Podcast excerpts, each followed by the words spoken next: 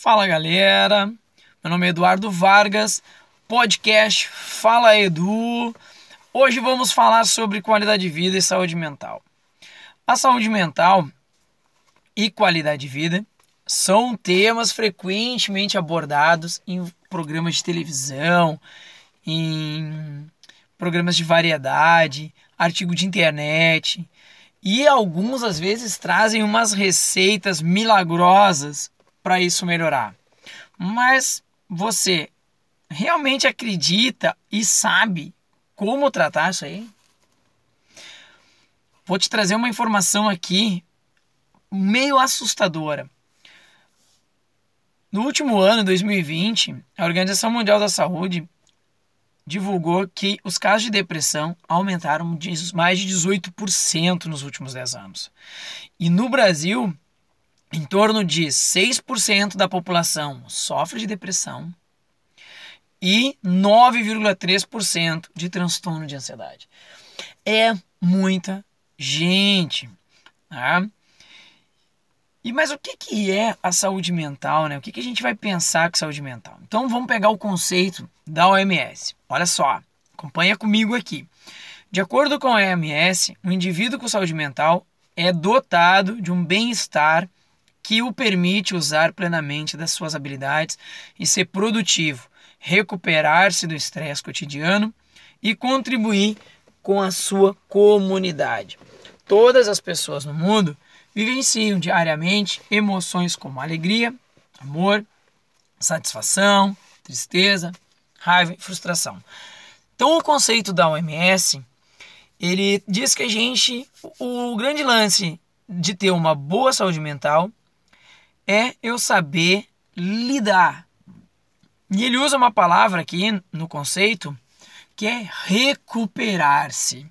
Quer dizer, quando eu sofro alguma emoção numa escala muito grande, seja de alegria, amor, satisfação, tristeza, raiva e frustração, e eu consigo me equilibrar disso e contribuir ainda com a minha comunidade, fazer uma contribuição social e ser produtivo, sim, eu sou uma pessoa dotada de uma boa saúde mental. A diferença é que quem é mentalmente saudável compreende, né, esses sentimentos, tanto os bons quanto os ruins. Quando eu não consigo compreender que isso faz parte da vida, aí eu não estou com uma boa saúde mental. E resumindo então, ter uma boa saúde mental é estar bem consigo e com os outros, aceitar as exigências da vida sabendo que fazem parte e que é seu processo de viver, de crescer, amadurecer.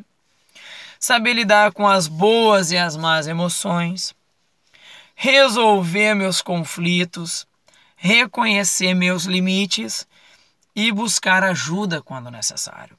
Esse último ponto de bem-estar, né? de ter uma boa saúde mental, eu acho que é o melhor de todos e o mais difícil da gente colocar em prática.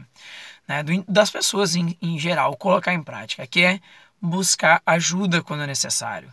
Porque muitas vezes a gente acha que está bem, que não precisa buscar essa ajuda. E a gente então tem que fazer a relação entre qualidade de vida e saúde mental. Elas estão muito mais interligadas do que a gente pode imaginar. Para vocês terem uma ideia, a OMS e a OPAS né, dizem que para um indivíduo ter saúde mental é fundamental um ambiente que ofereça qualidade de vida, respeitando e protegendo seus direitos básicos. Bom, se o meu ambiente não me projeta uma boa qualidade de vida, eu não vou ter uma boa saúde mental. E com isso, então, uma saúde mental prejudicada gera vários fatores associados. Por exemplo, rápidas mudanças sociais, condições de trabalho estressante, discriminação de gênero, exclusão social, estilo de vida não saudável, risco de violência, problema físico de saúde e violação de direito. Então, esses são alguns direitos básicos né, e situações que acontecem que fazem com que a nossa saúde mental seja prejudicada. Então é muito importante que a promoção da saúde mental envolva ações que nos permitam adotar e manter um estilo de vida que priorize esse bem-estar. Ou seja, né, quando há existe qualidade de vida, eu consigo então fazer um gerenciamento, uma recuperação melhor desses quesitos. Eu consigo lidar melhor com as mudanças, né? Eu consigo administrar e gerenciar meu estresse numa condição de trabalho estressante. Eu consigo mudar meu estilo de vida para um estilo de vida saudável. Né? Consigo é, equilibrar a minha vida num total, assim, numa totalidade. E eu quero deixar aqui para ti 10 dicas que vão fazer a tua saúde mental ficar muito bem tá? E se a tua saúde mental ficar muito bem, com certeza é, tua qualidade de vida vai ficar melhor também. Não esquecendo que no podcast anterior eu falei sobre o pilar físico. Aqui a gente está falando do pilar emocional e é um conjunto e nós vamos ter ainda o pilar social de relações sociais. Então, olha só, olha que dica simples, barbadas, muito fáceis de tu colocar no teu dia para que tu consiga manter o teu emocional equilibrado. Primeiro, importantíssimo, dormir bem dentro das tuas possibilidades, da tua quantidade de horário, disponibilidade de tempo. Mas dormir bem, ter um bom sono, um sono de qualidade. Não importa se este teu sono vai ser de 4 horas, 6 horas, 8 horas, 10 horas, mas que ele seja de qualidade.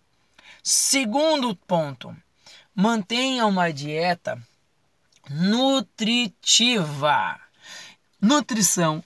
Minha alimentação precisa ter nutrição. Eu preciso nutrir o meu corpo com coisas boas.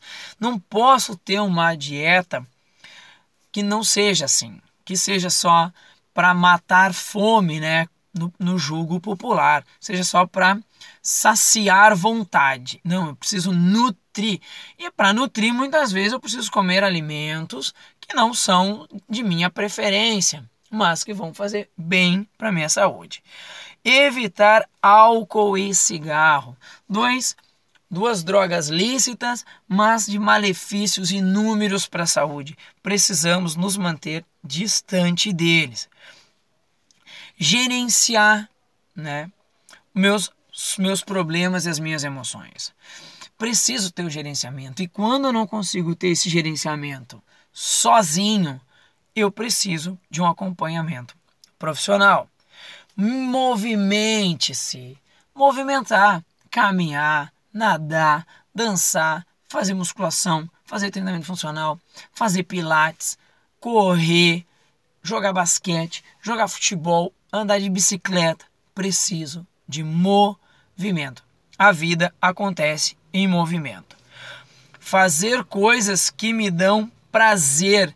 É importantíssimo eu fazer coisas que me dão prazer. Colocar no meu dia algum tempo, no meu, na minha semana, no meu final de semana, tempo, planejar tempo para que eu possa fazer algo de prazer na minha vida, para turbinar o meu lazer conectar-se com outras pessoas, ser social, né? ter uma relação. Isso vai fazer o meu emocional se equilibrar. Eu vou doar energia boa, vou receber energia boa. E eu estou gerenciando meus problemas, minhas emoções, então eu estou belezinha. Seja prestativo, solidário, não seja crítico obtenha bastante luz solar. Vitamina D, vitamina D é um hormônio importante para o nosso sistema imune, para o nosso sistema cerebral, para a nossa composição corporal, estrutura óssea, conectado com cálcio, enfim. Né? A gente precisa de sol. Pegue sol, tire os momentinhos do seu dia, da sua semana para fazer isso. E o décimo item para uma saúde mental fantástica é saiba reconhecer quando você precisa de ajuda. Quando você reconhece, você eleva esse seu autoconhecimento. E aí nós temos então todo um processo de melhoria, de evolução na minha saúde mental. Eu espero que esse texto tenha te ajudado, que você possa olhar para a sua saúde mental de uma forma diferente e eu espero que tenha contribuído positivo para a tua vida. Um abraço e até o próximo.